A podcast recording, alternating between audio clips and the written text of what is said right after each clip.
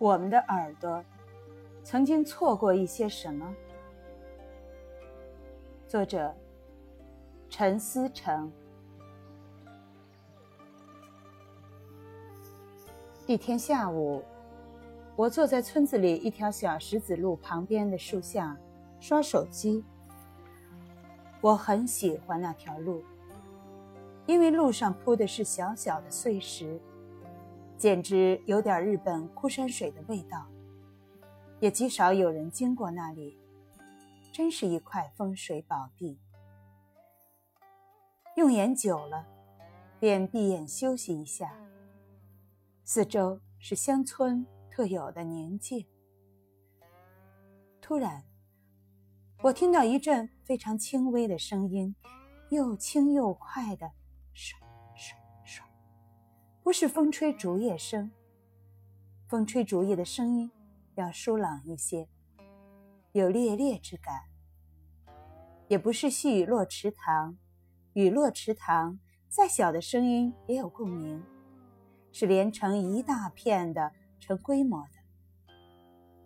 原来是一只小狗，在那条铺着碎石的路上来回的走，它厚厚的肉掌摩挲着路面。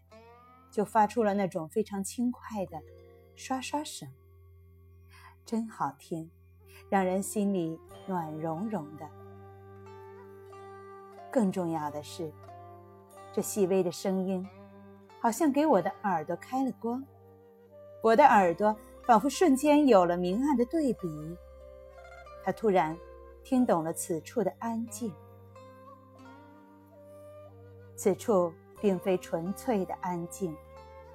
如果混沌一片的听，会觉得一切本该如此；但如果是一双清醒的耳朵，就能听出多层次、多声部。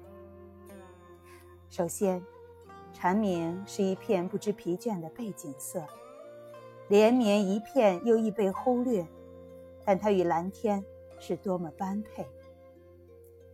然后，一些鸟的啼叫点缀其中。勾勒出纵深、短促而干净的叫声，仿佛在发表意见，但绝不绕舌。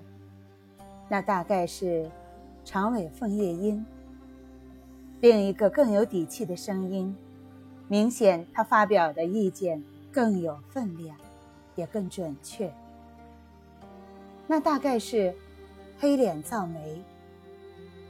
还有一个跟班，哦，是红耳杯，群鸟的叫声与远远的群山唱和，而这时低声部不可或缺。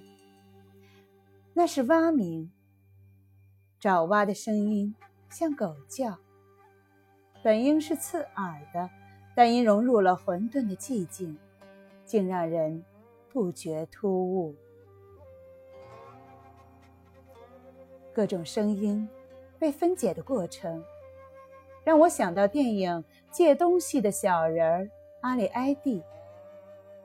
借物小人儿只有十厘米高，所以在他耳中，无数声音被放大。他能听出水在水管里流动的缓急，能听到昆虫在叶子表面振翅飞走时带动的气流声。那么。我们到底错过了多少声音呢？作为一个用眼过度的资深近视者，我意识到自己对听觉的荒废。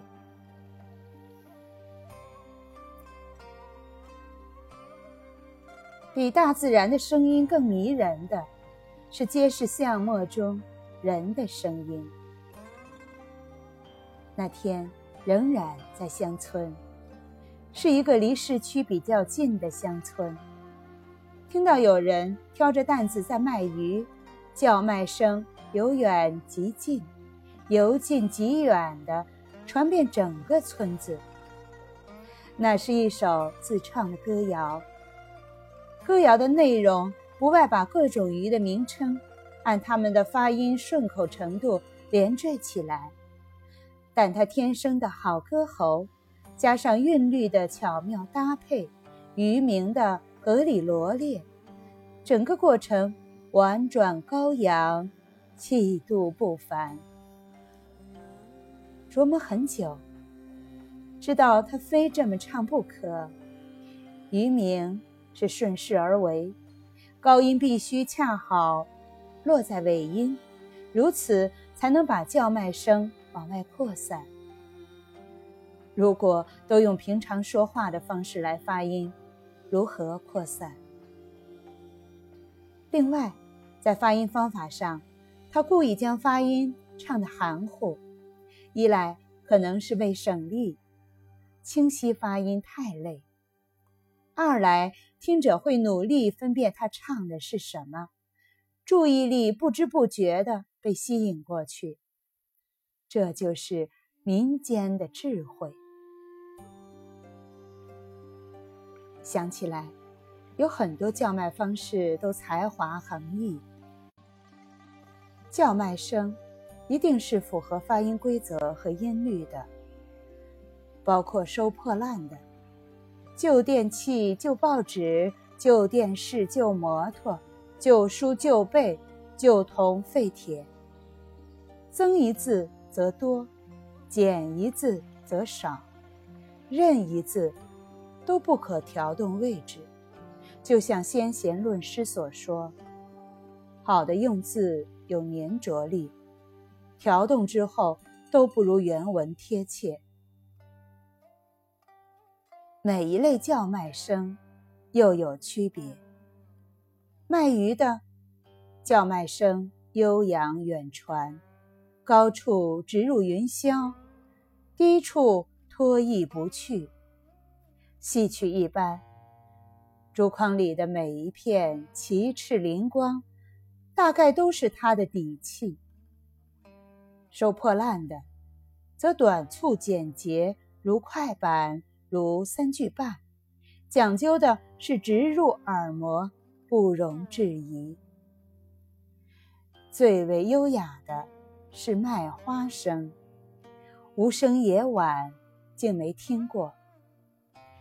卖花声过，人唱窗纱，枕上明鸠唤小情。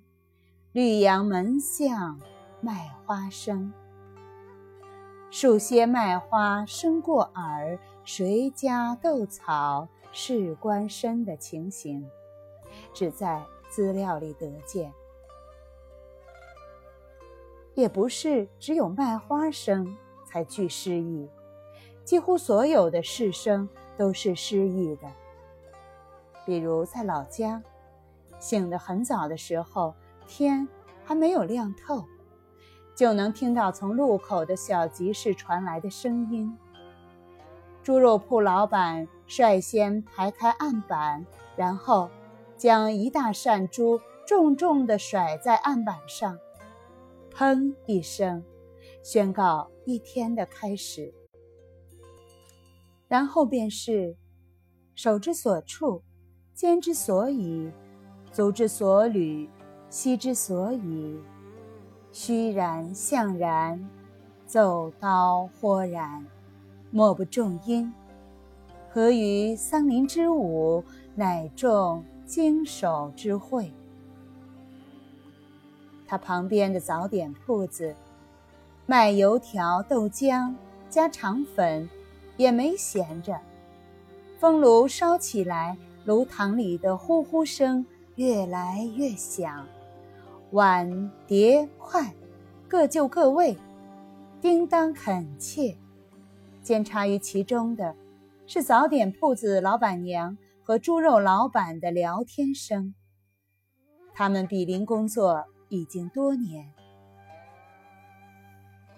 这就是平凡的一生中，平凡的一天。